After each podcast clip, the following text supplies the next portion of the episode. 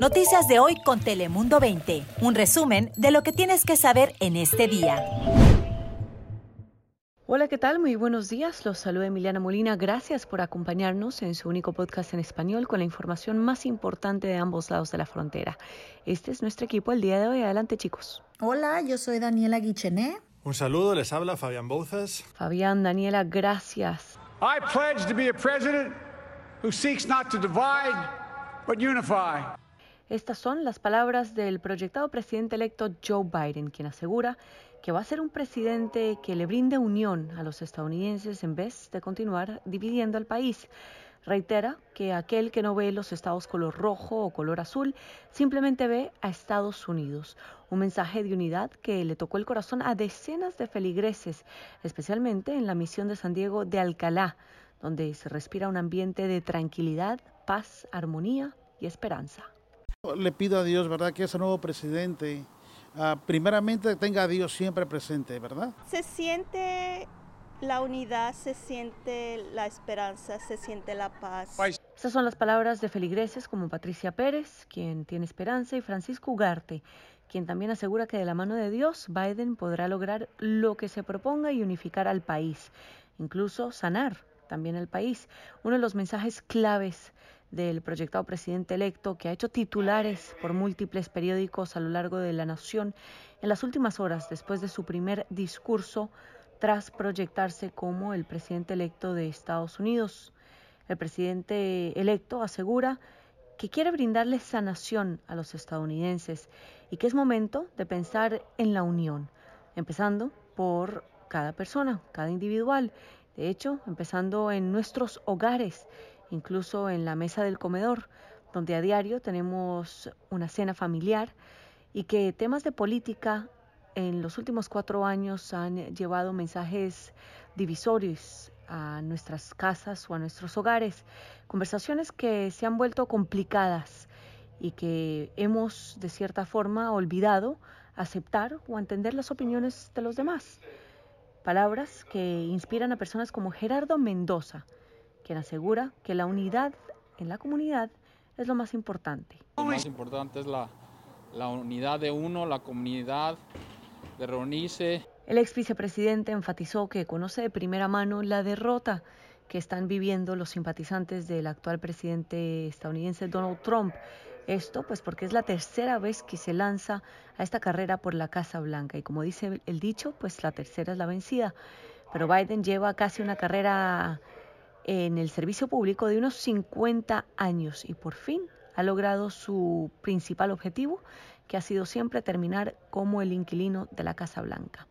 Mientras tanto, vamos a pasar a revisar las condiciones del tiempo con nuestra meteoróloga Daniela Guichinea. Adelante, Daniela. Hola, ¿qué tal? Feliz lunes. Lunes ya sin lluvias y sin los fuertes vientos que tuvimos durante el fin de semana. Lo que sí continúa con nosotros es el frío y hoy amaneció helado en la zona de las montañas y bueno, pues frío en general en toda nuestra región. Los termómetros estarán llegando hoy hasta entre 60 y 62 grados, tanto en las costas como en los desiertos y el interior del condado. Montañas se van a quedar entre solo 42, 43 grados, bastante frío. Van a ser días secos, eso sí, ahorita a principios de semana y estaremos viendo una tendencia a la alza en las temperaturas para en una semana alcanzar unos 10 o 15 grados más, regresando así a las temperaturas pues ya propias de mediados de noviembre, frescas, pero no tan frías como en estos últimos días.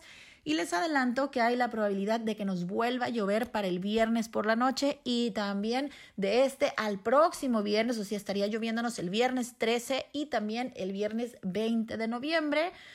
Lo mantendremos al tanto de esta información Recuerde que estamos trabajando para usted tanto por aquí como en la aplicación de Telemundo 20, en nuestro sitio de internet y por supuesto en los noticieros. Estamos por todos lados. Me despido por el momento, pero ahora vamos con Fabián.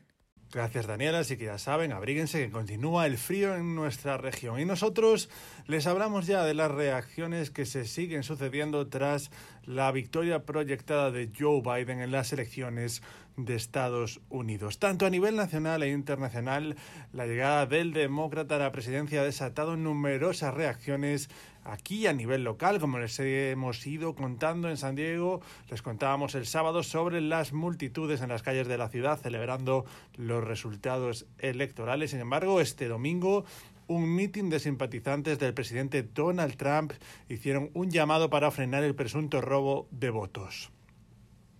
Esta manifestación ocurrió en Poway a eso de las 10 de la mañana de este pasado domingo, en torno a la calle de Pomerada. El magnate neoyorquino, recuerden, aseguró que fue él quien ganó las elecciones, a pesar de que el ex vicepresidente Joe Biden lo superó, obteniendo más de 4 millones del voto popular equivalente a una ventaja de tres puntos porcentuales y superando los 270 votos electorales necesarios para convertirse en el inquilino número 46 de la Casa Blanca. Al mismo tiempo, varios republicanos se han atrevido a felicitar públicamente al proyectado presidente electo Joe Biden, entre ellos el expresidente de los Estados Unidos, republicano George W. Bush, Bush llamó a Biden para felicitarlo por la victoria y por su discurso patriótico que busca sanar a una nación dividida. Dice, y abro comillas, que aunque tenemos diferencias políticas, eh, dice que Joe Biden es un buen hombre que se ganó oportunidad para liderar y unificar a Estados Unidos. Esto lo aseguró George Bush en un comunicado. También Bush quiso felicitar a Kamala Harris por romper barreras que años atrás parecían imposibles y también tuvo palabras para felicitar a Donald Trump y sus simpatizantes por lograr obtener más de 70 millones de votos de estadounidenses. Mientras tanto, en el plano internacional hay controversia y parte de indignación en México, ya que Andrés Manuel López Obrador optó por esperar la decisión de las demandas entabladas por el presidente Donald Trump en cuanto a los resultados de las elecciones de Estados Unidos. Por ahora, AMLO se abstiene de reconocer a Biden como el presidente electo. El congresista demócrata Chuy García eh, dijo a AMLO que los estadounidenses alzaron su voz y Biden es el presidente electo y que debe reconocerlo como tal. Mientras tanto, Joaquín Castro, otro demócrata, tachó la decisión de AMLO de un fracaso diplomático.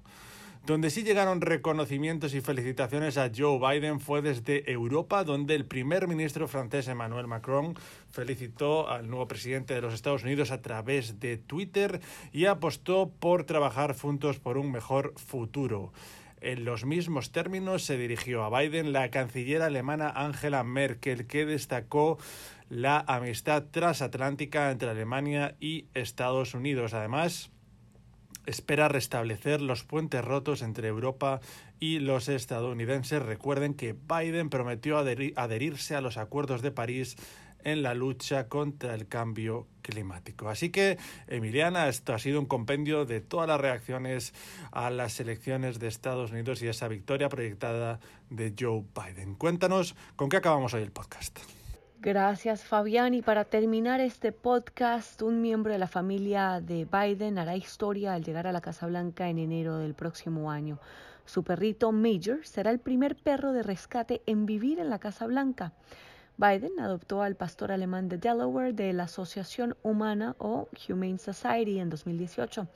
Tiene otro pastor alemán también llamado Champ. Para los amantes de los perros podrán ver las fotos de este en el Instagram del proyectado presidente electo de Estados Unidos. Con esta información cerramos ya nuestro podcast por el día de hoy. Muchísimas gracias por escucharnos. Los esperamos en una próxima ocasión. Noticias de hoy con Telemundo 20. Suscríbete para recibir alertas y actualizaciones cada día.